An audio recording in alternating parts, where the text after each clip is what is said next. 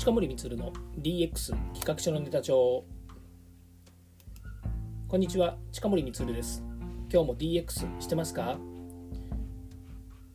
さて今日はですね、えー、IPA ですね情報処理推進機構というですね団体がまとめている DX 白書。これ2021なんですけれども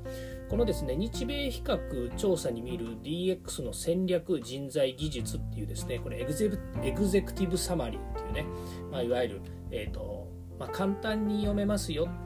まあ、総括してありますよっていうですね資料これがですね無償公開されているということで、まあ、この辺のお話をですね少し皆さんにお届けしようかなというふうに思っています。でこれは、えーと、IPA ですね情報処理推進機構の社会基盤センターというところから新たな潮流の発信ということでこれ今年の2月の10日にですね、まあ、実際に、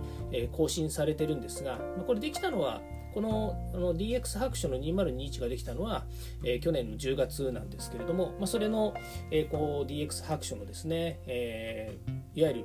えこの資料をですね無償配布してるっていうのでこれ知ってましたかね？えー、無償配布してるんですよ。で、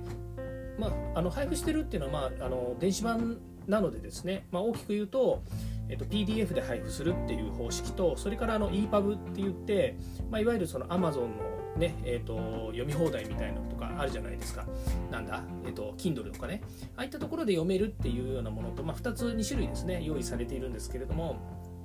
まあ基本的にどっちも一緒なんですが PDF で配布されてる方がどっちかっていうとまあサクサクなんですかね。手軽に読める。で Kindle とか Amazon のところで配布されてるいわゆる EPUB っていう方式だと本みたいにしては読めるんですけれどもあの、まあ、いわゆるタブレットとかねそういったところの何でしょうねそのえーと、本の体裁っていう形で読めるということなので、まあ、どっちを、ね、選ぶかっていうのは、えー、それぞれ、えー、お好きにという形だと思うんですけども、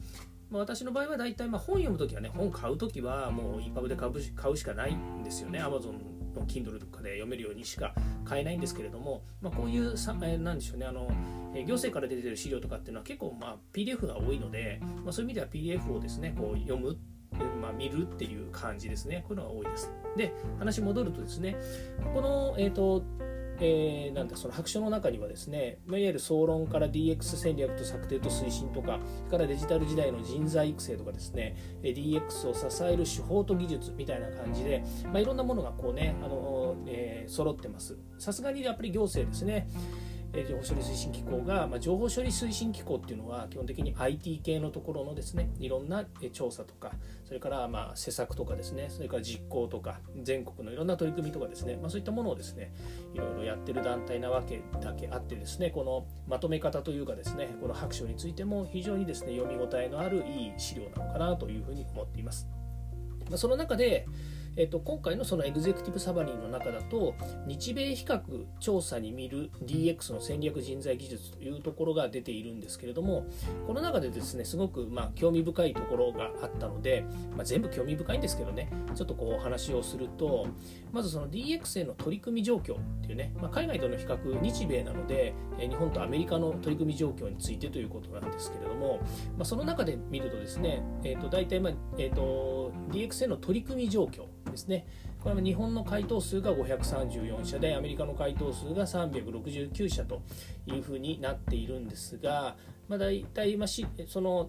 どのくらい取り組んでますよというふうなのを見るとですねおおむねですね、取り組んでいる、えー、それから全社戦略に基づいて一部門において DX に取り組んでいるっていうのをですね見ると、まあ、日本は44%ぐらいですね。で、アメリカはですね、そうですね、70%強ですね、72%ですかね。うん、だからまあ大きくこういうとこに隔たりがあるのかなというふうに思います。から業種ごとの DX の取り組みということで言うと、まあ、これあのいろんなね、えー、業種って言っても製造業とか流通サービス情報通信金融保険とかってあるんですけども、まあ、この、えー私が一番ま近い分野でいくと製造業ですね、まあ、製造業の IoT、AI みたいなところから、まあ、今回の DX 推進もいわゆるその、え企業としてね製造業が、まどんだけ頑張れるかななんて思って、え見ていますけれども、ま日本はですね回答数がちょっと違うんですが日本の製造業は214社回答してくれていてアメリカは93社しか回答してないんですけれども、ま、全体の母数の、ね、違いはあったとしてもそれでも日本の製造業の、え、そうですね、えーとま、全社的に DX 取り組んでますっていうのと全社的に戦略的に全社戦略的にやってんだけれども一部門において DX に取り組んでるっていうのを足すとですね日本は、えーと、45%ぐらいそうですね45%ぐらいでやっぱりせあのアメリカの製造業は、えー、75%ぐらいということでさっきと同じようにですね、まあ、大きな差があるということです。からですねえっ、ー、とちょっと飛ばしてですねこの DX の推進プロセスですね新規事業創出と既存事業への取り組みを並行して進めるっていうね、まあ、並行して進めるのがいいことなのかどうかよく分かりませんけれどもその、えー、まあ、DX の推進プロセスとしてですね、えーと、どんな感じかっていうところで見るとですね面白いのがですねデジタイゼーションへの取り組みと成果ということですね、まあ、デジタイゼーションですね。デジタイゼーションというのはアナログ物理データのデジタル化ですね。まあ、いわゆる、えっと、デジタイゼーション、デジタライゼーション、デジタルトランスフォーメーションってですね、デジタル3兄弟の中での一番最初のまずはアナログから物理データにデジタル化しましょうというところがですねこれは面白いなと思うのは日本はですね10、えーまあ、17%、まあ、ぜ十分な成果が出てますよっていうのが17%アメリカはですね56.7%。これは私もねよくあのセミナーとかでも言うことなんですけども日本人って結構ねやっぱりシャイというかですね奥手なのでこういう時にね「はいそうです」ってなかなか答えにくいんですねでもまあこれ総じてまあ欧米とかですとこれがあの「よやってるよ!」って「俺たち頑張ってるぜ!」みたいなところの方がアピールが強いので、まあ、その差もあるとは思うんですよねだけど、まあ、だからといってね日本17%アメリカが56.7%つってねこんなに差が出るのかねと思うほどなんですよ。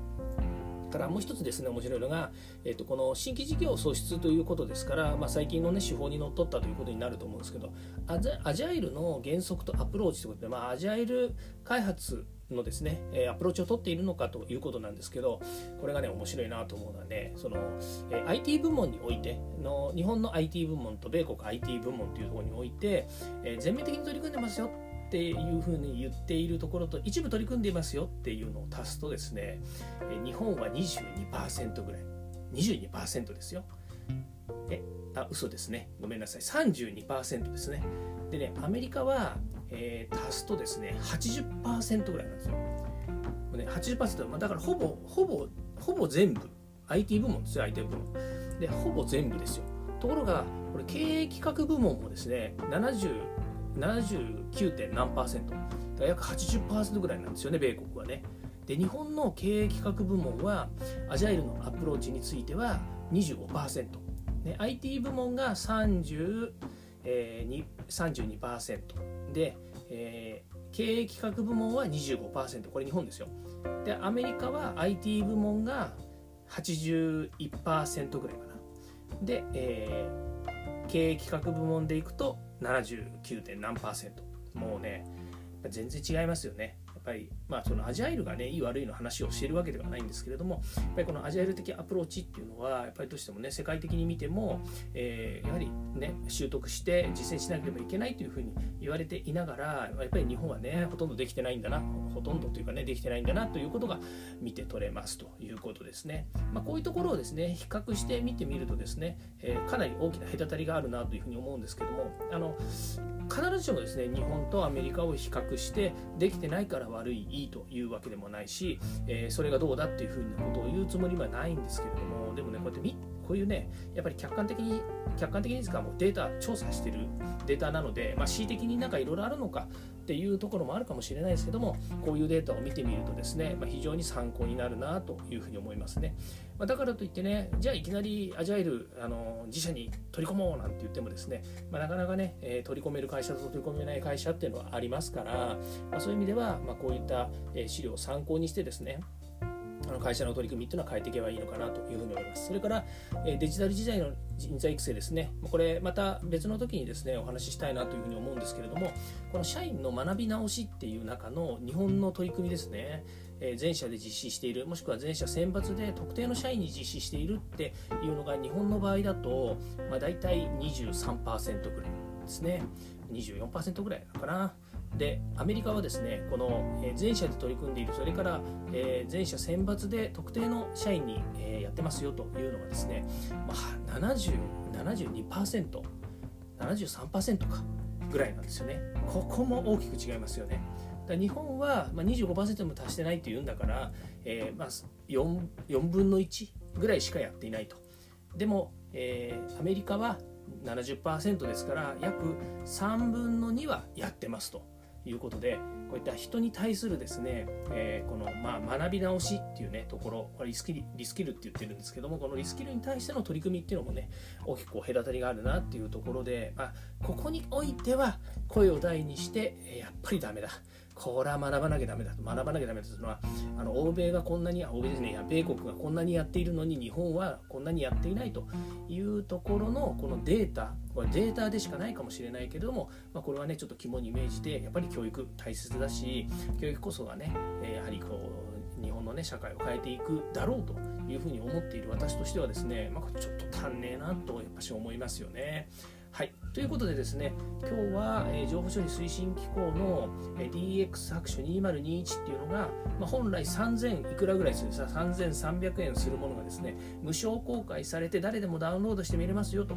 いうことになりましたので、まあ、その中からですね一部興味深いデータを、えー、まあ、切り出してですね少しお話をさせていただきました。ということで本日の、えお話はお話というか本日のネタはこれで終わりたいと思います。どうでしょう？いかがでしょうかね？参考になったら幸いです。ということで、これで終わりたいと思います。近森光でした。ではまた。